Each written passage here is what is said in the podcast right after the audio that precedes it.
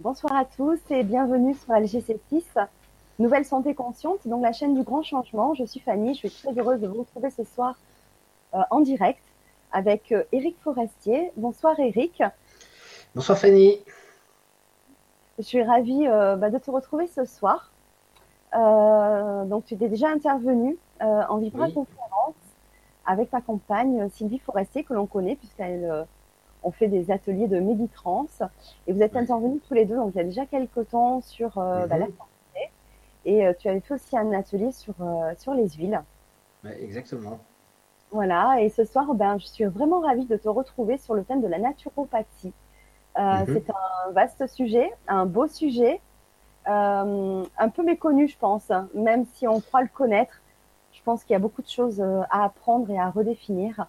Donc, ben, vraiment ravie de te retrouver ce soir et n'hésitez pas, si vous êtes en direct avec nous, de poser vos questions ou d'échanger sur vos expériences, si vous en avez eu avec la naturopathie. Euh, c'est avec grand plaisir. Donc, bah, n'hésitez pas, c'est sur le forum pour poser vos questions. Et euh, voilà, donc déjà on en posé. Euh, avant de te laisser la parole, Eric, je mhm. voulais te lire un commentaire de Clunis. Alors Clunis qui fait mhm. Partie depuis quelques temps de l'équipe du Grand Changement et qui nous dit bonsoir Eric et Fanny. Je suis thérapeute holistique et naturopathe. Je combine les deux professions depuis presque trois ans maintenant. La naturopathie apporte un complément physique à ma première profession et j'aborde et traite ce sujet auprès de professionnels et au sein d'établissements scolaires. Il est mhm. bien dommage que ce corps de métier ne soit toujours pas reconnu en France et dans d'autres pays européens dans le système de santé. Merci pour le partage. Ben, merci beaucoup, Clunis. Effectivement, c'est euh, aussi une thérapie qui n'est pas reconnue euh, en France. Alors toi, tu es en Suisse je le rappelle. Oui. Euh, peut-être que c'est différent euh, chez toi. Euh, ça sera intéressant de savoir un petit peu comment c'est abordé en Suisse. En tout cas, c'est vrai qu'en France, mhm. c'est parti d'une médecine douce, d'une médecine, mhm. on va dire, parallèle. Mhm. Et pourtant, et pourtant, je pense que pour moi, c'est presque la médecine traditionnelle, on va dire. mais voilà. Mais bon, aujourd'hui, c'est plus du tout le cas. Mais euh, c'est vrai que c'est bien dommage que ça ne soit pas reconnu et c'est vrai que, ben voilà, à savoir en, Suisse comment comment c'est perçu. Euh, Est-ce qu'il y a une prise en charge euh, de ces euh, médecines, que ce soit la naturopathie ou bien d'autres euh, thérapies alternatives Alors, euh, e-, effectivement, la, Suisse est, c'est très particulier. Je, fais juste une, petite parenthèse. Je, parlerai de la France tout à l'heure parce que j'ai discuté avec une personne qui est active en France dans la, reconnaissance de la profession. Donc, je, partagerai avec vous un certain nombre d'informations de première main.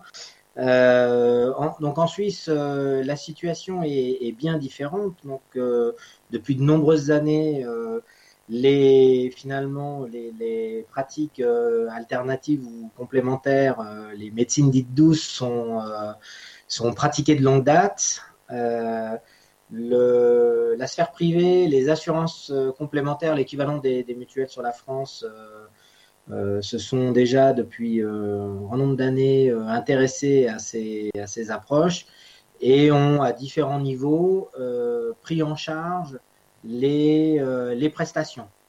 Donc après, il y a des conditions particulières de reconnaissance, etc. Mais, déjà de longue date, il y a eu des accords passés entre, entre les praticiens ou des associations qui reconnaissaient les praticiens et, et leur formation et les assurances complémentaires, ce qui fait qu'il y, euh, y, a, y a des prises en charge euh, à concurrence de certains montants, euh, des, des, prestations euh, en médecine naturelle, que ça soit la naturopathie, qu'aujourd'hui en Suisse on appelle la, médecine alternative, hein, qui fait partie du champ de la médecine alternative, ou d'autres disciplines qu'on appelle les, les, médecines complémentaires. Alors de, depuis, depuis quelques années déjà, on a deux de grands organismes qui dépendent euh, de l'Office fédéral euh, de la formation et du travail, euh, qui s'appelle aujourd'hui le, CEFRI, donc deux, grands organismes qui ont œuvré pour la reconnaissance de ces, approches naturelles. D'un côté, on appelle organisme de la médecine alternative pour la naturopathie. Et puis quand on parle de naturopathie, on parle de la naturopathie dite européenne, hein, toute cette tradition européenne euh, qui, vient, euh, qui vient des Grecs et la tradition moyenâgeuse, mais c'est aussi euh, la reconnaissance de l'homéopathie, c'est aussi la reconnaissance de la médecine ayurvédique et puis de la médecine traditionnelle chinoise. Donc dans le, le vocable naturopathie en Suisse, maintenant on intègre ces quatre, ces quatre approches-là avec des spécialités. Hein. Et puis, il y, a, il y a des reconnaissances de plus en plus nombreuses de disciplines dites complémentaires qui sont plus plus orienté vers des techniques manuelles euh, euh, où on va retrouver euh, la réflexologie, on va retrouver le massage ayurvédique, le shiatsu. Il y a, d'autres d'autres techniques qui aussi ont été reconnues et d'autres qui ont demandé leur reconnaissance. Manifestement, la, kinésiologie a aussi obtenu une reconnaissance pour, pour ce domaine-là. Donc ça veut dire que les, les choses, euh, les choses bougent de, manière très importante ensuite. En Suisse, avec, avec des, des reconnaissances, donc derrière des, ce qu'on appelle des brevets fédéraux et un diplôme fédéral, donc une reconnaissance officielle par la, la Confédération. Donc là, on a, c'est un pas énorme. C'est-à-dire que euh, cette, euh, pour, parler en tout cas de la naturopathie et puis des disciplines complémentaires qui sont reconnues, euh, elles sont intégrées dans le système de, soins. Hein.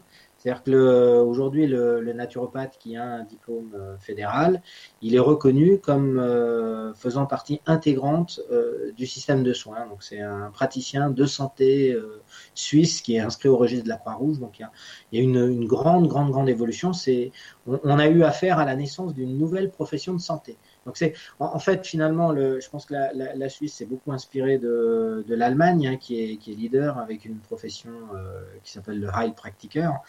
Euh, une profession de naturopathe. Hein, euh, euh, les Allemands sont, extrêmement organisés à ce niveau-là. Et effectivement, la Suisse a, obtenu une reconnaissance officielle de, cette profession et euh, voilà, a organisé des, des examens fédéraux pour la première fois il y a un petit peu moins de deux ans. C'était en novembre 2015. Donc, donc voilà, c'est tout récent. Oui, c'est ce que j'allais dire. Finalement, on pensait, enfin moi je pensais que vous étiez un peu plus euh, en avance, et finalement c'est pas si euh, si vieux que ça. Euh, donc, nous, on a encore du chemin à parcourir avant aussi de vous rattraper. Mais euh, ouais, c'est des bonnes nouvelles déjà. Euh, déjà, si ça se fait dans des pays limitrophes, voilà, on a de l'espoir que aussi ça se ça se propage et ça se réalise aussi bah, de par chez nous en France. Alors euh, effectivement, il faut, euh, il faut, il faut espérer ça. Euh, je pense qu'il commence à y avoir, il commence à y avoir des ouvertures. Manifestement, j'avais discuté avec le, le, responsable d'une d'une école qui se trouve à Hier. il s'appelle Philippe dans le Var, ouais, exactement. voilà, oui. exactement. Euh, donc Philippe Stefanini. Hein. Et puis, euh, il me disait que lui, euh, bah, il avait, euh, qu'il y avait eu de nombreuses demandes de reconnaissance du métier de naturopathe sur la France. il me disait 14 au total qui ont été refusées. Donc, ça veut dire que finalement, l'establishment de santé et, de l'enseignement ne souhaitait, en tout cas, souhaitait pas voir euh, une nouvelle profession euh, voir le jour, ou en tout cas un nouveau métier voir le jour. Euh, et, ce que m'a ce que m'a dit Philippe Stefanini, c'est que lui, il a il a dû montrer patte blanche, donc il, est chercheur au, CNRS, il enseigne dans différentes universités. et il m'a dit notamment dans une faculté de médecine, donc il a une, il a une, une, crédibilité dans, le métier de la science, on va dire. Et puis, euh, il m'a dit avoir mené euh, pendant dix ans euh, une étude. Donc, il avait son école de naturopathie et il a mené pendant dix ans une, une étude d'ingénierie pédagogique, comme il, comme il le dit, alors, de façon à, à, pouvoir faire reconnaître le, le métier de, de naturopathe. C'est-à-dire qu'il a évalué euh, ben, finalement, qu'est-ce qui pouvait faire, euh, qu'est-ce qui pouvait être caractéristique du métier, comment, euh, comment les praticiens, quelles pouvaient être les, les techniques nécessaires au métier? il a bien sûr fait le point sur l'existant et puis et puis, il s'est aussi intéressé à d'autres manières de, d'autres peut-être manières de présenter la naturopathie et puis euh, au débouché métier, enfin, etc. Et puis il est arrivé, euh, il a présenté ça euh, au ministère de l'Agriculture, puisque l'école dans le cadre duquel il a mis en place cette, cette, profession dépend du, du, cadre du ministère de l'Agriculture. Et donc il leur a dit, voilà, maintenant, voilà tous les éléments, vous avez 10 ans d'une étude sérieuse, méthodique, et, euh, et, maintenant, il est nécessaire de reconnaître ce métier et il a obtenu euh, cette reconnaissance. Voilà. Donc ça veut dire qu'il y a une euh, aujourd'hui, lui a une reconnaissance métier et il dit comme le métier est reconnu, la formation est aujourd'hui reconnue. Et, il me disait qu'il était dans une démarche de euh, euh, d'établir un réseau euh, national public pour, pour favoriser l'enseignement de la naturopathie. Alors, il me dit, bon, à, côté de ça, il y a apparemment, moi je connais très mal le sujet, hein, c'est d'après ce qu'il m'a dit, il y a quand même un certain nombre d'écoles ou d'autres écoles qui sont des écoles privées qui enseignent la naturopathie, qui, qui aimeraient bien avoir, avoir ce statut. Alors, pour l'instant, il disait que bah, il fallait qu'eux aussi fassent, euh, fassent, une démarche et que euh, il suffisait pas de se dire que l'un a été reconnu pour que tous les autres soient reconnus. Donc manifestement, on a l'air d'être euh, on a l'air d'être à l'aube de, bah, de, développement, de, de, fin de, de, stratégie pour que le métier et, et, les formations puissent aussi être reconnus par d'autres. Pour l'instant, j'en sais pas plus. Euh, je sais que donc euh, voilà, lui a obtenu la reconnaissance métier et la reconnaissance de la formation. Pour les autres, je ne sais pas. Mais, euh, mais en tout cas, c'est, ça a l'air d'être de, de bon augure. voilà, pour la France. Autour de moi, j'ai beaucoup de personnes autour de moi qui se forment à la naturopathie. donc, c'est mhm. vraiment un grand, un grand essor, un grand engouement. donc, bon, à voir, à voir dans l'avenir ce que, ce que ça va devenir. Mais en tout cas, c'est vrai que pour, pour moi, en tout cas, c'est voilà, c'est une des, euh, des branches qui, qui, doit se développer et qui doit être vraiment mhm. connue du grand public parce que euh, c'est une technique vraiment très très importante. Euh, juste avant que tu commences, je voulais aussi donner le commentaire d'Amandine Lannes qui nous dit bonsoir à tous. Je vais suivre cette vibra avec beaucoup d'attention car la santé au naturel me tient énormément à cœur. Mhm. Je suis infirmière et j'ai commencé une formation de naturopathe. Merci beaucoup pour cette vibra. À tout à l'heure. Oui, merci beaucoup, Amandine. Super. Oui, euh, nous aussi, on va tous suivre cette vibra avec attention. Alors moi, ce que je voulais déjà savoir, qu'est-ce que c'est que la naturopathie, si on peut la définir? Euh, Qu'est-ce que ça signifie? Alors, est-ce que c'est euh, que que c'est une? Science Une science. Euh, je, je, sais pas si une science. Je, je, je crois pas. Euh, je crois pas que ça soit une science parce que euh, on, est au cœur de l'empirisme, on est au cœur de l'expérience. Alors évidemment, l'empirisme ça a été un des, des, outils de la science, mais après, après la science c'est défini par par d'autres d'autres critères. Donc je, je crois pas que ça soit une science. Euh, comme on l'évoquait euh, avec euh, Philippe Stefanini, il y a, pour ainsi dire, pas vraiment, pas vraiment d'études. Bon, lui évoquait que dans d'autres pays, notamment l'Australie, il y avait des études qui avaient été menées, enfin, etc. Donc lui, il, est, il était à la recherche de ça. Moi, j'avoue, je, je, lui disais que, que, personnellement, je connaissais pas vraiment d'études autour autour de la naturopathie. Euh, euh, je dirais que la naturopathie, c'est, euh, on pourrait dire, c'est un, c'est une manière de comprendre l'humain, une manière de comprendre le vivant dans sa, dans, dans sa dimension globale, c'est-à-dire l'humain en tant que en tant l'être humain en tant que corps, bien évidemment, mais aussi entité psychique, hein, c'est-à-dire qu'il y a des émotions et des pensées, des sentiments, et puis, et puis qui est intégré dans quelque chose de plus grand que lui, le, cosmos. donc il appartient à son environnement, hein, il fait partie de l'environnement, il fait partie du monde, et puis on pourrait, on pourrait dire que euh, cette, euh, cet humain, la compréhension de cet humain euh, est aussi associée à une certaine vision de, de l'énergie et on pourrait même dire de sa dimension spirituelle. Donc on, a, on a vraiment une vision de l'humain au sens large. Donc c'est déjà, c'est déjà une, une, première chose. On pourrait dire qu'un autre critère qui va définir la, la naturopathie, bah, c'est, c'est de s'intéresser aux personnes. Donc c'est une approche qui est individualisée. C'est de s'intéresser euh, aux ressources de ces personnes.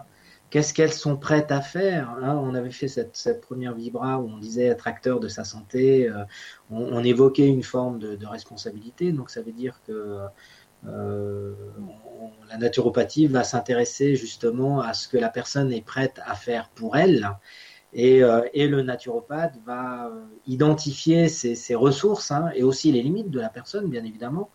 Et puis il va chercher euh, à valoriser les ressources, à les développer. Donc, ça, c'est un deuxième point. on pourrait dire que un, troisième point, la, naturopathie s'intéresse bien évidemment à la santé. Et peut-être par opposition à la médecine qui s'intéresse on pourrait dire elle aussi à la santé, mais surtout à la maladie. Hein. la, médecine, elle, euh, elle cherche à, identifier euh, les maladies et, euh, et, donc après pouvoir traiter, traiter les maladies. ce qui est, ce qui est aussi important, hein, puisque, puisque bah, la médecine euh, dans l'urgence euh, sauve des vies. Hein, donc, euh, donc, voilà, donc elle s'intéresse vraiment à la maladie. Le, la naturopathie, elle, va s'intéresser à la santé, c'est-à-dire que une, démarche naturopathique, elle va, elle va consister non seulement à, à, à, faire en sorte de pouvoir restaurer, restaurer la santé, euh, mais à la restaurer euh, plus loin. Euh, on, ne revient pas à un état antérieur à la maladie, pour autant qu'on y arrive, hein, parce que parce que c'est toujours pareil. Hein, on dit pas, parle pas là de finalement de suppression de la maladie, etc. Donc on s'intéresse aux, ressources de, l'individu. On cherche à, à finalement pouvoir valoriser tout ce qui est toutes les ressources qui vont développer la santé et puis faire en sorte que euh, cette euh, santé soit euh, durable. Donc ça veut dire que c'est pas je suis malade et je reviens à l'état où j'étais avant d'être malade, mais c'est bien je valorise la santé et je fais en sorte qu'elle soit durable. Donc ça c'est c'est encore un encore un autre un autre élément. on, pourrait dire que donc la naturopathie c'est une compréhension globale de la santé et puis, euh, après, on peut encore développer. Hein. Euh, euh, mais c'est aussi des réponses thérapeutiques, la naturopathie. Voilà. Donc, c'est d'une part une compréhension de ce qui fait la santé, d'autre part des réponses thérapeutiques. Et les outils thérapeutiques qui vont être utilisés, ça va être les, des outils qui vont être tirés de la nature.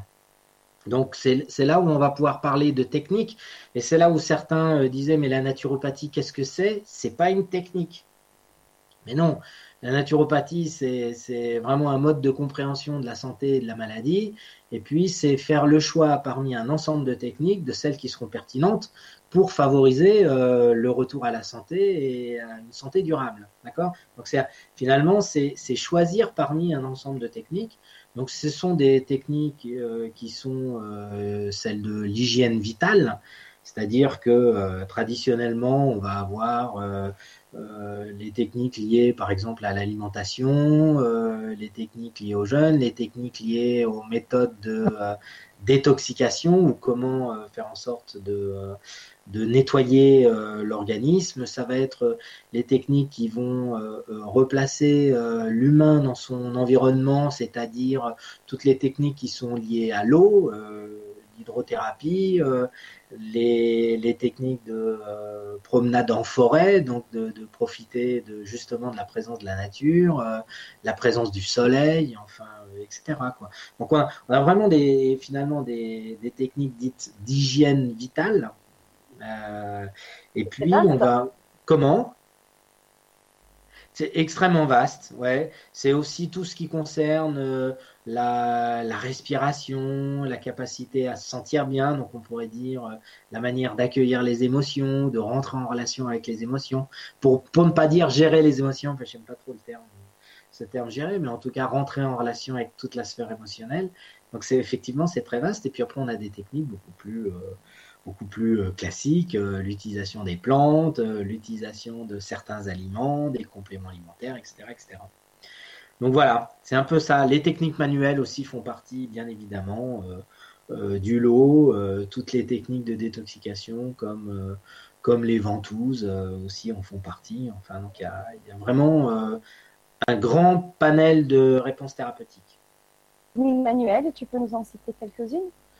Bah, les techniques manuelles, euh, il y en a euh, un certain nombre. Euh, on pourrait dire que la réflexologie et le travail sur les zones réflexes en fait partie hein, et intégré et fait partie complètement intégrante de la naturopathie. En, Suisse, c'est un petit peu c'est un petit peu différent. La, la même en France, finalement, la réflexologie, c'est aussi un, un moyen de, comprendre euh, l'humain hein, dans, sa, dans sa dimension de santé. Et puis la réponse thérapeutique, c'est d'utiliser les zones réflexes euh, sur le pied, sur les mains, sur le visage, sur le dos pour, euh, pour apporter les réponses thérapeutiques. Donc ça, c'est la réflexologie. Et puis effectivement, on peut utiliser la réflexologie dans le cadre d'une stratégie naturopathique. donc elle s'intègre parfaitement à ça. On va avoir les techniques manuelles comme, euh, comme les, les, massages de tissu conjonctif, donc tout ce qui va être euh, le palpé roulé par exemple, euh, qui, va, qui va rentrer dans ces approches-là.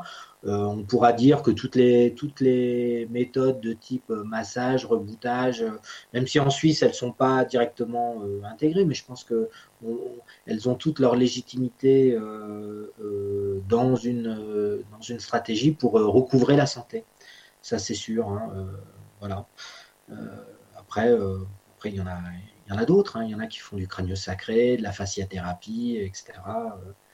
Euh, donc, voilà. D'accord. Donc, si, si, je comprends bien aussi, on peut utiliser la naturopathie en tant que, méthode de prévention. Alors. accompagner tous les jours, en fait, puisque tu parlais de détoxification ah, j'ai toujours un mot pour la détoxication euh, de, du corps, par exemple. ça fait partie d'une prévention euh, avant d'attendre d'être malade ou d'avoir certaines pathologies. Oui. Euh, on peut déjà en prévention oui. nettoyer son, son, corps, en, en, fonction bien sûr hein, de, de chaque, chaque, cas particulier, mais on peut très bien aussi vouloir prendre en, en, main et en charge sa santé en allant euh, vers la naturopathie pour, euh, pour faire un petit peu un check-up et puis un nettoyage et, euh, et avancer pas à pas avec la naturopathie puisqu'elle est très globale et vraiment être responsable de sa santé par ce biais-là. Oui, alors effectivement, le volet prévention est extrêmement important. alors j'avoue que j'ai j'ai peu de patients qui viennent me voir en disant euh, bah voilà euh, j'aimerais euh, j'aimerais faire de la prévention. Il y a beaucoup alors je, parle de patients parce qu'en Suisse on, les appelle des patients. Évidemment que en France on les appelle très sûrement des, clients j'imagine.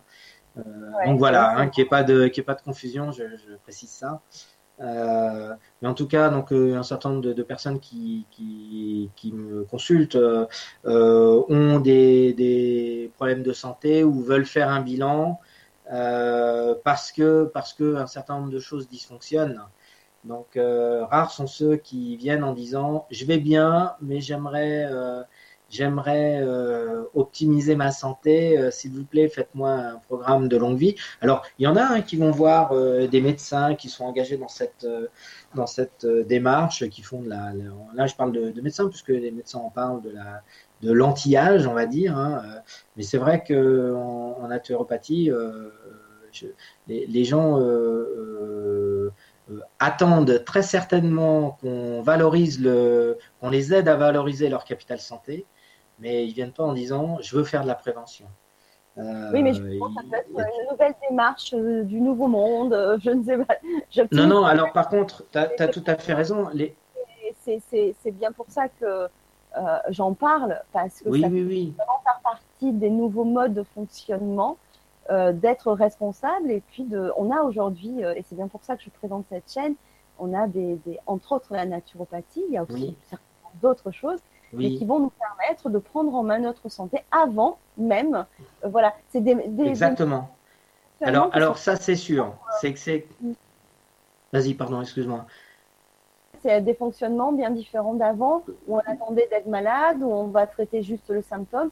Aujourd'hui, on sait voilà, qu'on peut traiter l'être de façon très globale, mais en plus, avant aussi d'être de, d'être malade ou, d'avoir des fonctionnements. Euh, oui, oui. Alors là, on pourrait dire que euh, on pourrait, on pourrait, euh, on pourrait distinguer deux choses. On pourrait distinguer justement les personnes qui ont euh, réellement, qui sont dans cette démarche stricte de prévention, qui vont s'intéresser à toutes ces démarches naturelles, les démarches alimentaires, les démarches de détoxication, les démarches de respiration pour pour accompagner les émotions et et puis les, tensions émotionnelles. Donc ça, ça c'est sûr que toute la littérature euh, autour de la naturopathie, le fait même que euh, ces professions euh, aient de plus en plus de, de reconnaissance, que ce soit médiatique ou des reconnaissances officielles, ou, ou, que les gens en parlent en disant bah tiens tu, tu peux aller voir un naturopathe ou intéresse-toi à la naturopathie, c'est évident que dans cette démarche de responsabilité personnelle, euh, la, naturopathie va aider à ce qu'un certain nombre de personnes fassent de la prévention avant d'être malade. Donc ça c'est ça c'est évident, c'est un des retentissements de cette euh, de cette discipline qui fait que les gens s'intéressent à leur santé, savent qu'ils en sont euh, responsables et puis qu'ils ont un, capital à valoriser. Et donc ça, ça c'est certain. Donc ça, je, je te rejoins parfaitement là-dessus. Et puis, euh, et puis il y a l'autre, euh, démarche où euh, finalement un certain nombre de personnes qui ont, qui rencontrent des problèmes.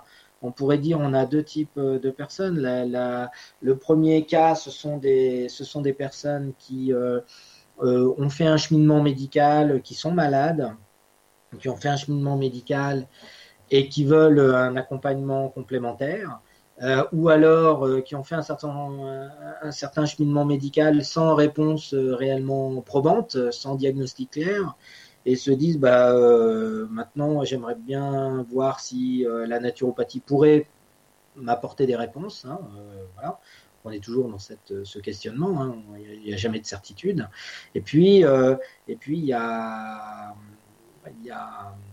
y a ceux qui, euh, qui vont faire appel euh, aux naturopathes euh, parce qu'ils sentent qu'ils ont un certain nombre de troubles, ils sentent que c'est de nature fonctionnelle et ils viennent voir le naturopathe pour justement obtenir un certain nombre de, on dira, d'être aiguillés, hein, obtenir un certain nombre de réponses, pouvoir confronter leur manière déjà de se prendre en charge eux-mêmes. Donc, ok, ce sont des gens qui ont déjà une certaine éducation de santé et puis euh, qui viennent voir le naturopathe euh, pour, euh, pour un peu confronter ce qu'ils savent déjà avec, avec ce, que, ce que le naturopathe va leur offrir comme, comme reflet pour, pour vraiment valoriser, optimiser leur santé. Et puis, et là, on parlera aussi de, de prévention parce que parce que peut-être certaines, certaines personnes, à l'issue d'un bilan, euh, vont s'apercevoir que euh, si un certain nombre de choses euh, ne, ne, sont pas transformées, eh bien, c'est un risque pour l'avenir. Donc, c'est amputer le capital vie, le capital santé, et donc ils sont disposés à, faire, à faire des choses. Donc oui, la prévention est parfaitement au cœur de tout ça. ça, c'est certain. voilà.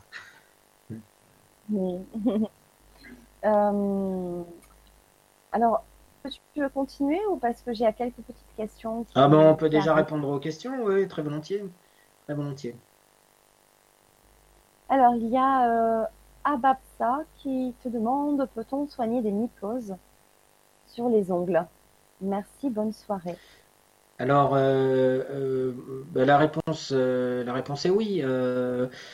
après, c'est toujours le mot soigner qui est c'est toujours le mot soigner. Euh, on, a l'habitude d'entendre le mot soigner euh, comme étant euh, je fais disparaître, je fais disparaître les symptômes. il est évident que dans la, démarche naturopathique, ben, on se dira il y a des mycoses sur les pieds, sur les ongles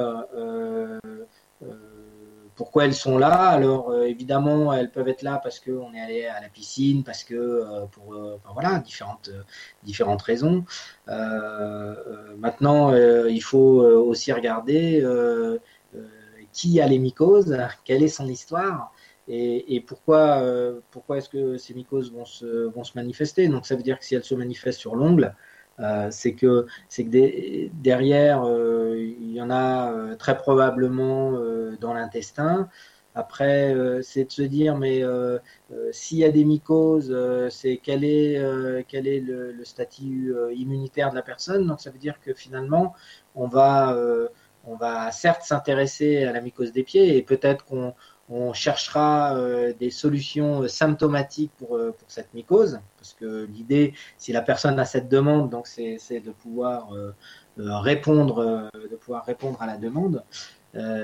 et par contre, c'est de replacer cette problématique dans quelque chose de plus global au niveau de la, santé et de se dire, mais tiens, pourquoi est-ce qu'il y a des, pourquoi est-ce qu'il y a des mycoses, quoi? C'est-à-dire quel est l'état de mon euh, système digestif, euh, euh, quel est l'état de, ma vie aujourd'hui, est-ce que, est que je pourrais vivre différemment, peut-être plus tranquillement, voilà. Donc, mais, mais oui, les, les mycoses sur les ongles, alors c'est vraiment quelque chose de, qui, a, qui demande de la, de la persévérance mais euh, il est largement possible euh, d'intervenir dessus. Et, mais ça suppose euh, réellement d'avoir remonté quelques crans, je dirais, hein, et vraiment d'être remonté sur le, toute la sphère émotionnelle, toute l'anxiété, et, et, puis, puis tout ce qu'on va avoir au niveau du, du, stress, donc tout le statut immunitaire finalement. il va falloir considérer tout ça. Ah, c'est vraiment, vraiment global. C'est d'avoir beaucoup plus loin que finalement euh, une mycose parce que tu vas aller euh, chercher euh, des causes ou, des réponses bien plus loin que ce que tu peux voir finalement. C'est certain, on va aller chercher des réponses dans l'histoire de santé et de maladie. Donc en fait, on va, on va remonter toute l'histoire, c'est-à-dire que ce qu'on vit aujourd'hui est parfaitement lié à ce qu'on a vécu hier et, euh, et avant-hier. Donc ça veut dire que euh, ce qu'on vit aujourd'hui n'est absolument pas détaché de ce qu'on a pu, de ce qu'on a vécu avant. Et donc il est nécessaire de, de prendre en compte un certain, tout, toutes ces étapes euh, de santé et de maladie. Et, euh, et au bout d'un moment, euh, la, la, la, vision, la vision globale s'éclaire, hein, parce que euh, en, naturopathie, dans la compréhension de la, de la, des problèmes de santé, on va, on va s'intéresser aux, fonctions, donc on va s'intéresser à la dimension, au vivant, hein, euh, et on va s'intéresser à des, à des processus euh, dynamiques et voir comment ces processus ont pu être perturbés pour produire un certain nombre de symptômes. Et les symptômes sont euh, pour la plupart euh, reliés les uns aux autres et on peut en avoir une lecture euh, au regard de la physiologie, c'est-à-dire du, fonctionnement du corps, des mécanismes qui régissent le, fonctionnement du corps. Donc effectivement, on est sur quelque chose de global et au final, on va pouvoir, avec cette compréhension-là, faire un bilan des états de flore, intestinale, des états d'organes comment fonctionne le foie, comment fonctionne le rein et comment fonctionnent les systèmes d'élimination. Euh, on fera des états euh, immunitaires. Est-ce qu'on est dans l'inflammation? Est-ce qu'on est dans des processus allergiques? Est-ce qu'on est dans l'auto-immunité? Ou est-ce qu'on est dans des, processus où l'immunité est complètement mise à mal, qui sont des, processus cancéreux? Donc voilà, on, va apprécier ça de, manière, de manière dynamique et ça va nous, on pourra avoir un, un regard d'ensemble. Alors justement, tu parles de bilan. On est souvent entendu parler de, bilan euh, quand on, va voir un naturopathe. Ouais. Mais comment ça se passe un bilan? C'est par rapport à un diagnostic, à des, à des questions, ou c'est aussi par rapport à un bilan sanguin? Euh, Je sais qu'à une époque, euh, j'ai les parents d'une amie qui, pour, quand ils allaient voir leur naturopathe, alors aujourd'hui ça se fait différemment, mais il y a à peu près 15 ans, euh, il prenait quelques mèches de cheveux, il faisait analyser euh, dans un laboratoire aux États-Unis pour aussi euh, pouvoir déterminer euh, bah, le degré de métaux lourds qu'il y avait dans le corps, etc. Mhm. Donc maintenant, mhm. ça, ça, se fait différemment. Hein. C'est plus avec des mèches de cheveux, mais c'est avec une goutte de sang. Mais l'analyse se fait tout de suite. Est-ce que, de façon générale, tout le monde fait le même bilan où il peut y avoir des différences et ce, ce bilan? Voilà ma question. Alors, Ouais, alors je, pense que bon, il y a, un peu une logique d'ensemble. Après, euh, après, je pense que euh, un grand nombre de personnes font des bilans euh, euh un peu différents les uns des autres. Ça, ça j'en suis, euh, j'en suis persuadé. même probablement que dans l'enseignement, la manière de faire un bilan a été très même s'il y a des grandes lignes, a été très propre aux écoles et aux formateurs, ça, c'est sûr. Alors aujourd'hui, avec le, diplôme fédéral en Suisse, c'est un petit peu différent puisque euh, la manière de faire un bilan est, euh, décrite de manière, euh, c'est décrit de manière précise. Hein.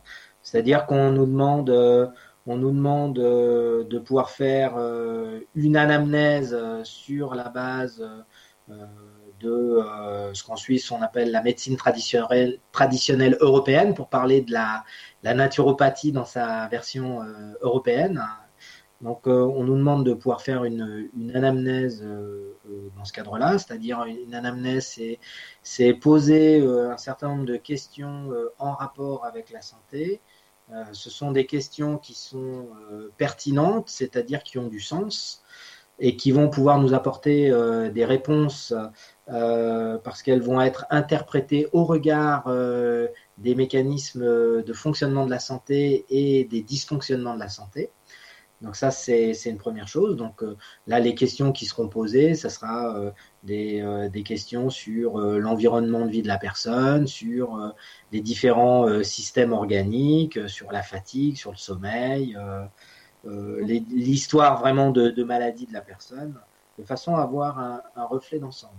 Et puis après, on nous propose euh, un certain nombre de techniques pour pouvoir établir un, bilan de santé. Euh, et donc, euh, ces techniques, elles peuvent être une, lecture des zones réflexes du pied pour, ou de zones réflexes sur d'autres régions du corps de façon, euh, euh, on sait que ces, zones réflexes, elles sont en relation avec des fonctions organiques. Donc là, on va pouvoir faire un, bilan aussi de fonctionnement. C'est le corps qui va parler. C'est plus la personne qui parle, c'est le corps. On va avoir la même chose quand on fait du palpé roulé. il y a un certain nombre de segments qui correspondent à des organes, des fonctionnements organiques. Donc là aussi, on va évaluer les états tissulaires pour avoir des reflets d'organes. Euh, on pourra utiliser ce qu'on appelle l'iridologie, c'est-à-dire euh, une image euh, de l'iris dans lequel on va retrouver là aussi un certain nombre d'éléments qui vont nous permettre d'évaluer les, forces et faiblesses des organes, du système nerveux, les niveaux d'encrassage, les lieux où, où il y a les encrassages, l'évaluation du système circulatoire, etc. Donc, euh, on peut euh, utiliser aussi ce, genre de technique. Et puis, euh, on, peut utiliser des techniques plus, plus modernes. Effectivement, je pense que bon, tu, parlais de l'analyse des cheveux pour, pour vérifier s'il y a des métaux. donc ça, ça peut être évidemment une des analyses qui peut être, qui peut être faite. Aujourd'hui, on peut utiliser les analyses sanguines et urinaires, la biologie. Hein.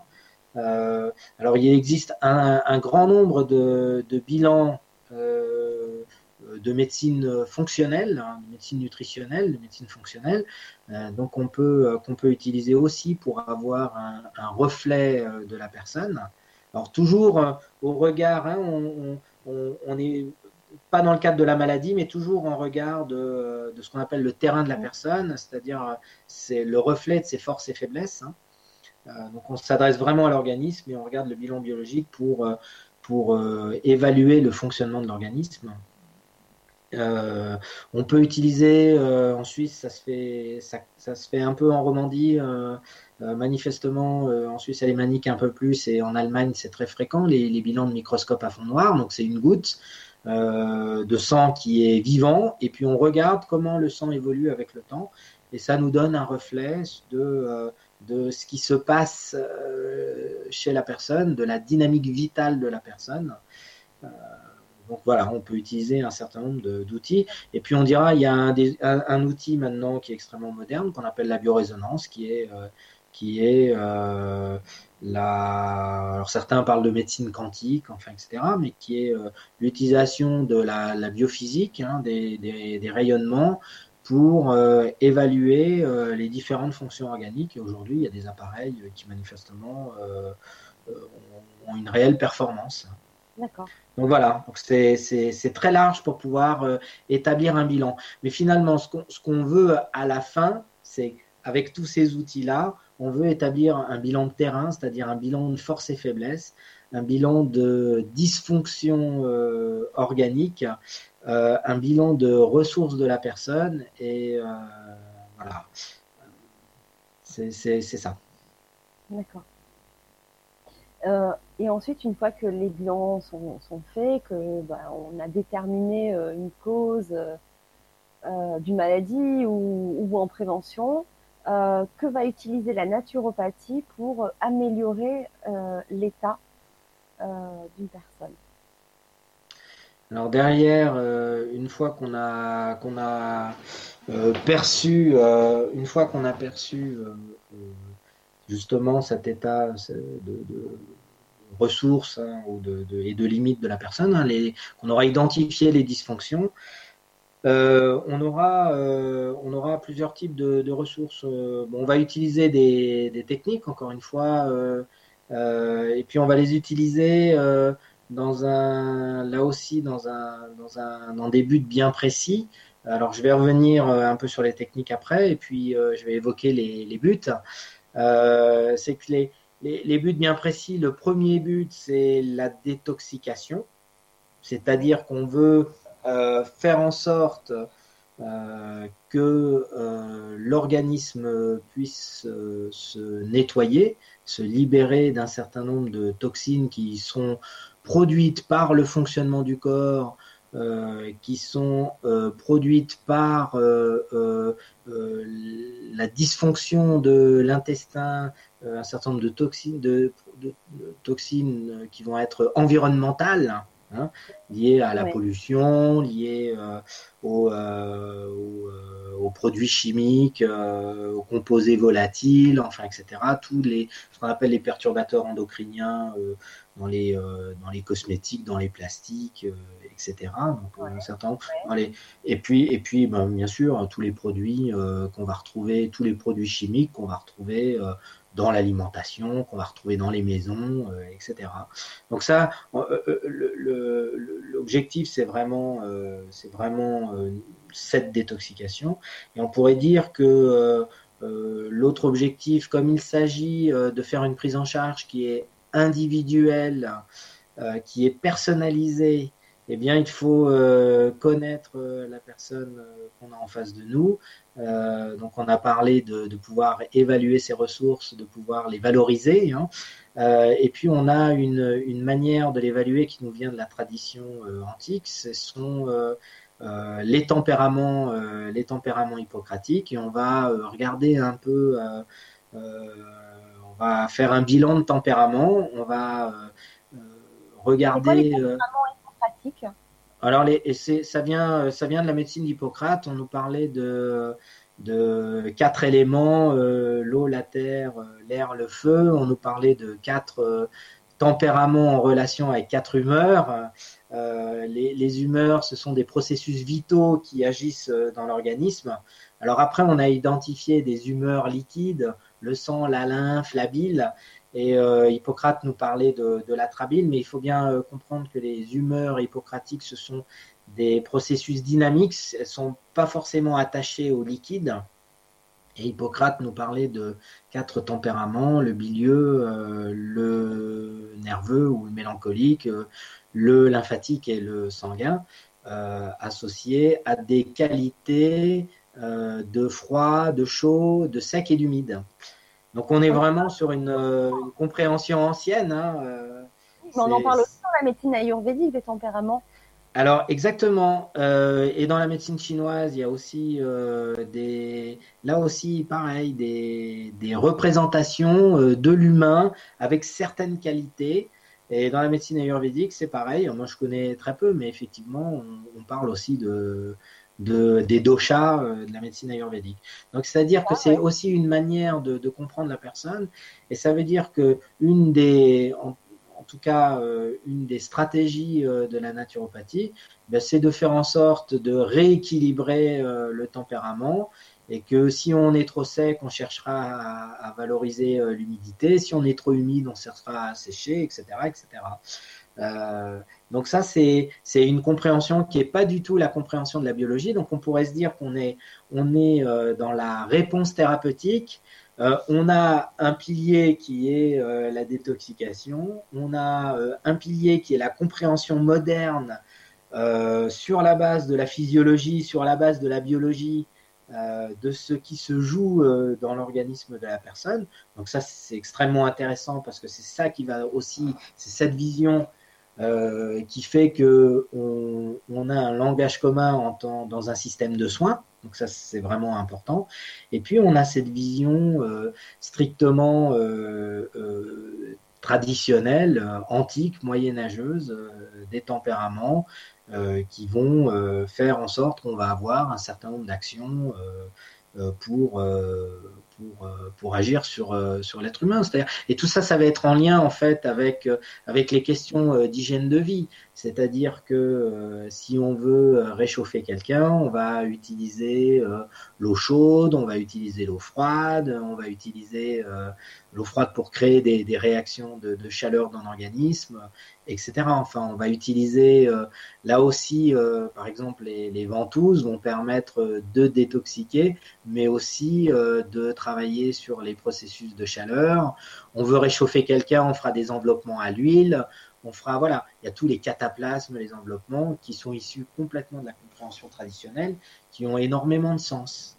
Qui ont énormément de sens. Et puis on a la, vision euh, plus, euh, je dirais, plus euh, médicale, entre guillemets, plus, donc, plus interventionniste c'est-à-dire tout le premier volet, l'hygiène de vie, bah, c'est c'est euh, le naturopathe, c'est un éducateur de santé, donc il va il va partager ça avec euh, avec la personne qui consulte, de façon à ce que la personne s'éduque à cela pour euh, valoriser son capital santé. Et puis on a l'approche à côté plus médicale où on va utiliser des leviers thérapeutiques.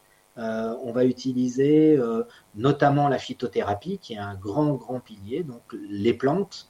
Et puis, on va l'utiliser sous différentes formes. On utilisera euh, les, euh, les, teintures mères qui sont des alcoolatures de plantes. Euh, on utilisera des bourgeons. On utilisera des fleurs de bar, de bac, pardon. On utilisera, voilà, différentes formes, des huiles essentielles. Donc, la, la, la phytothérapie, les plantes, c'est un, c'est un gros pilier. Et puis, on a derrière différents outils qu'on mettra en œuvre. Euh, comme euh, les compléments alimentaires. Donc là, on est dans le domaine de la, nutrithérapie, donc on utilisera euh, les, les, acides gras, on utilisera les remèdes pour travailler sur l'intestin, on utilisera les enzymes pour favoriser la digestion, les minéraux, les vitamines, etc., comme des leviers thérapeutiques. On, utilisera justement la, biorésonance dont on parlait pour, pour faire des soins en biophysique. Hein. Euh, on utilisera toutes les techniques manuelles aussi, euh, la réflexologie, euh, mais, aussi les, autres, approches manuelles pour travailler sur des, systèmes organiques, pour relaxer la personne, etc. Voilà. Donc il y, a vraiment un champ qui est de réponse qui est extrêmement large. Oui, et, les connaissances aussi, quoi, c'est très large. je ne sais pas combien de temps il faut pour se former à, c'est quand même euh, assez euh, conséquent parce que euh, avec tout ce que tu nous apportes comme information, c'est vraiment très vaste et je pense qu'il faut vraiment avoir de très bonnes connaissances et bien maîtriser beaucoup de, savoir. Alors, alors ça c'est évident. Bon alors le savoir-faire il, il vient avec la pratique bien évidemment. Hein. Le, savoir-faire il vient aussi de l'échange avec d'autres praticiens. Moi je suis en euh, en relation régulière avec euh, d'autres praticiens naturopathes où on, partage des, des, cas et on, on évoque euh, la manière dont les uns et les autres on a pu on a pu aborder la question. On demande aux autres aussi comment eux comment eux feraient. donc il y a, y a, voilà. Donc ça, le, le savoir-faire, il, il, est vraiment lié à la pratique et à l'échange, je dirais, entre praticiens. Ça, ça c'est évident. Euh, et puis le savoir, effectivement, le savoir, il est, euh, il est énorme. Euh, alors, je ne sais pas sur, la, sur la France combien d'heures. j'entendais parler de, au moins, j'entendais parler de 1000 heures. chez d'autres, manifestement, c'est supérieur. Aujourd'hui, le, avant, avant euh, qu'on entende parler du diplôme fédéral, on, était sur une base d'environ euh, un petit peu moins de, de 2000 heures euh, de formation en présentiel. Et puis aujourd'hui, avec le diplôme fédéral, on évoque 4000 heures de formation. Donc, donc c'est vraiment quelque chose qui est qui est euh, très substantiel. Donc, ce sont des formations qui sont euh, complètes. Et puis, il faut euh, aussi se dire que bon, bah, la, formation de base, c'est une chose, mais que d'une certaine manière, à côté, nombreux sont les naturopathes qui font, en tout cas en Suisse, hein, en France, je ne sais pas, mais énormément de formations continues.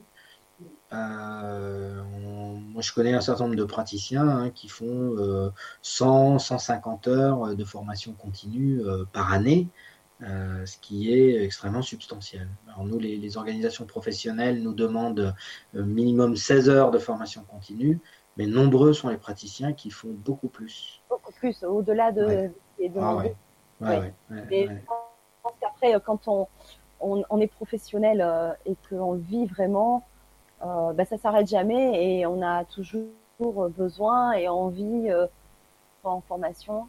Comme tu disais aussi d'échanger avec d'autres euh, thérapeutes. Ah, alors ça c'est vraiment extrêmement c'est extrêmement intéressant parce que chaque thérapeute a son sa personnalité, hein, sa manière d'envisager les choses donc donc effectivement, l'échange est extrêmement important.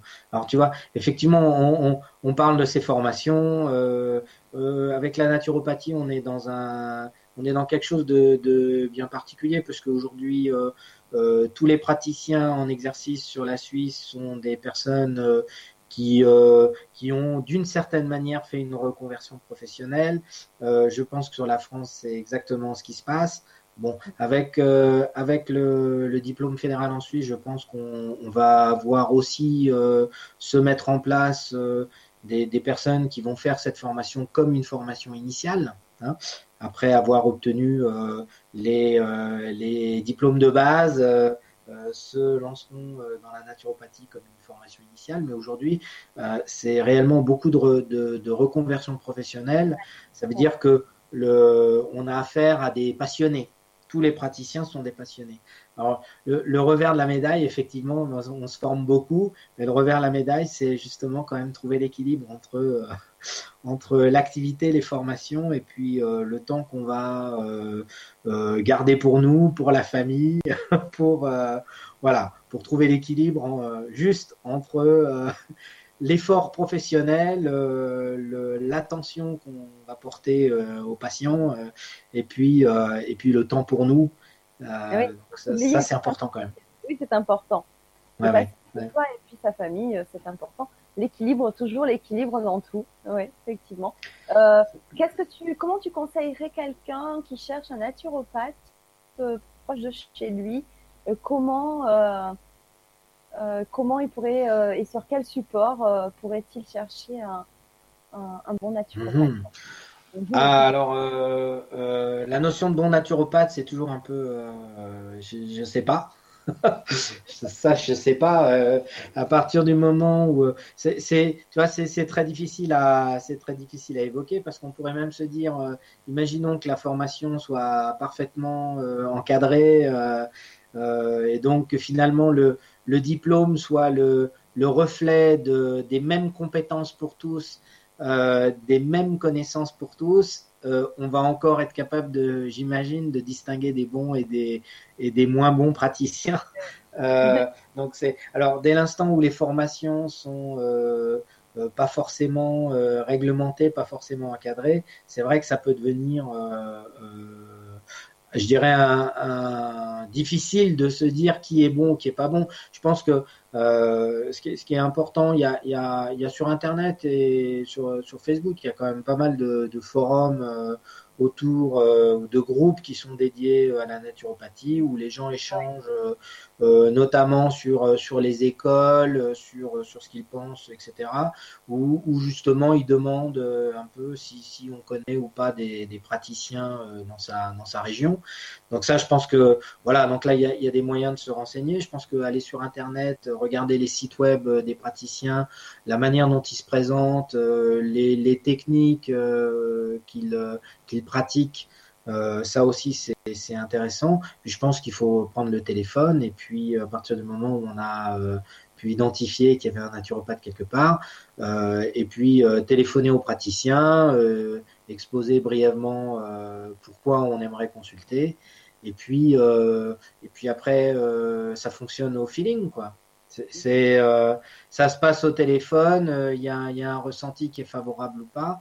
Et puis après, on, voilà quoi. Je pense que c'est, aussi une manière de, pouvoir consulter. Puis après, il y a la, recommandation, il y a le, bouche à oreille. Ça, c'est, ouais, ouais, ça c'est un élément sûr quoi. Et puis il y a, euh, on pourrait dire, mais c'est, on est dans une autre, une logique un peu différente. Il y a la recommandation par un professionnel euh, euh, qui agit dans le, cadre de la santé. Mmh. C'est-à-dire un quelqu'un qui fait du massage, qui dit bah tiens là il y a un naturopathe euh, qui est intéressant, quelqu'un euh, qui fait je sais pas moi ouais, de la réflexologie ou qui fait de la kinésiologie et puis qui dirait mais moi je connais un naturopathe ou alors qui s'adresse à un naturopathe, un ostéopathe qui qui dit bah qui s'adresse à un naturopathe en disant voilà moi je, je vous adresse telle personne quoi. Hein ouais. Mais effectivement, euh, choisir, euh, c'est pas, c'est pas aisé. Je crois qu'il faut, euh, je crois qu'il faut téléphoner pour, pour se rendre compte. Oui, puis après prendre le temps de la première démarche, et puis c'est comme tout, il faut que ça passe, qu'il y ait un, relationnel qui se mette en place. Exactement. C'est aussi une question d'humain et de personne. Aussi, alors c'est réellement une question euh, d'humain et de personne parce que parce que d'un certain côté euh, le, le, naturopathe il va euh, il va écouter la personne hein, dans son histoire de santé et de maladie et puis et puis à, la différence effectivement de la de ce qu'on ferait en allant chez le médecin on, va chez le médecin on a on, on expose le problème on a on a la la solution thérapeutique et puis après, on ne va pas forcément chez le médecin. On ne retourne pas forcément chez le médecin. Alors que le, chez le naturopathe, il va y avoir un suivi régulier. C'est-à-dire que euh, on va retourner, on va évaluer euh, ce qu'ont fait les, les, les, thérapeutiques. On va, il va y avoir vraiment un accompagnement, euh, je dirais, dans, dans, toutes les étapes de la prise en charge. Donc ça veut dire qu'il y, y, a forcément un moment, un relationnel qui, qui, qui se noue Et, et puis le, la personne qui consulte, elle a, réellement, réellement besoin d'avoir confiance. Et, je, et, le, et le, praticien, il est nécessaire qu'il qu'il rayonne la confiance. voilà, ça c'est important. c'est important, très important. Exactement, hein. parce que finalement l'enjeu, euh, l'enjeu il est, euh, est-ce que je vais voir quelqu'un qui est sérieux, qui, est, qui a des compétences, euh, qui est capable d'être dans un relationnel, donc aussi d'accueillir la, la, souffrance de la personne, ou, ou est-ce que je vais voir un charlatan? Ou est-ce que je vais voir quelqu'un qui va se moquer de moi, euh, qui va pas comprendre ce que j'ai, euh, qui va vouloir que m'en prendre à mon argent et me vendre mille trucs, euh, etc. Quoi. Finalement, on peut se poser cette question légitime. Je, je, vous avouerai que un, jour, j'ai appelé un psychiatre pour un, patient. Et puis, bon, il, a fallu, fallu qu'on discute, hein, mais l'une des premières choses que m'a dit ce psychiatre, vous savez qu'aujourd'hui, euh, on peut être euh, naturopathe après avoir fait euh, deux semaines de formation et on est proprement un charlatan. C'est ce qu'il m'a dit. Et je lui ai dit, mais vous savez, alors je, l'ai quand même rassuré, et puis et je lui ai dit, écoutez, je vous entends bien et je veux bien comprendre que on peut se dire naturopathe en ayant un réel défaut de formation. Ça, je, je dis, je l'entends bien, hein, c'est certain, et donc on, on est apprenti sorcier entre guillemets je lui dis, mais vous savez, les choses changent vraiment. Je lui dis, en Suisse, euh, maintenant, la profession est reconnue au niveau fédéral.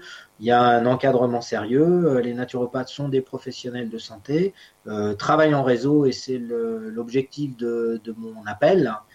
Et, et, de manière très claire, à partir du moment où le naturopathe est professionnel de santé, il est obligé de de satisfaire une obligation de sécurité pour le patient. C'est-à-dire que, euh, et, c'est ce qu'on attend d'un professionnel de santé, c'est-à-dire que euh, finalement, ce qui va distinguer un, professionnel de santé d'une certaine manière d'un charlatan, c'est euh, cette, cette, obligation de sécurité où on va pas mettre en œuvre des choses qui vont nuire aux patients, où on va s'assurer que ce qu'on a mis en œuvre convient aux patients et si pour différentes raisons, eh ben, on a euh, des réactions d'élimination qui sont euh, trop fortes ou etc.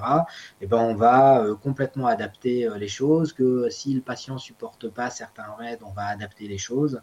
Donc ça, c'est vraiment nécessaire et on va vraiment s'assurer que tout soit mis en œuvre au bénéfice du patient et pas et pas le contraire, quoi.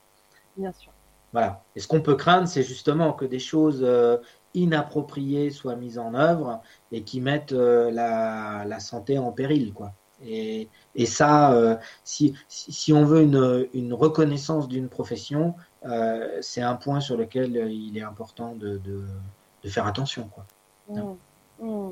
Oui, merci Eric de ces précisions. il y a une question.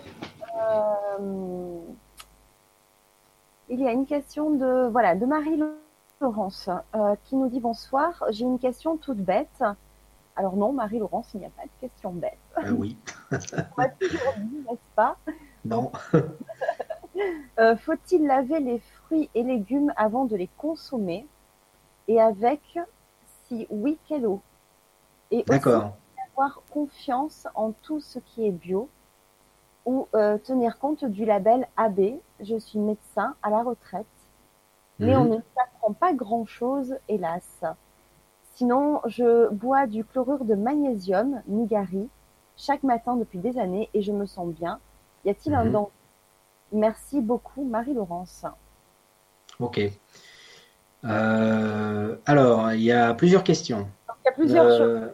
Alors d'abord, euh, est-ce qu'il faut les, fruits Voilà. Alors les, fruits et les légumes, je trouve que c'est toujours bien de les laver. Euh, c'est vraiment toujours bien de les laver parce que euh, parce que parce que ils ont été transportés, ils ont été stockés, euh, on connaît pas forcément l'hygiène, ils ont été manipulés, donc donc je trouve que ça ça a du sens réellement de de laver de laver les fruits et les légumes, ça c'est sûr avant de les consommer, d'autant plus si on les consomme avec la peau. Après, avec quelle eau Bon, je, pense que il faut pas être plus royaliste que le roi et que l'eau du robinet est, est, aussi l'eau qu'on utilise fréquemment pour pour euh, notre, notre usage domestique. Donc, euh, donc euh, je, pense que l'eau du robinet, ça va quand même très bien. ouais, je, pense qu'on n'a pas besoin d'en faire plus que nécessaire, hein, je dirais.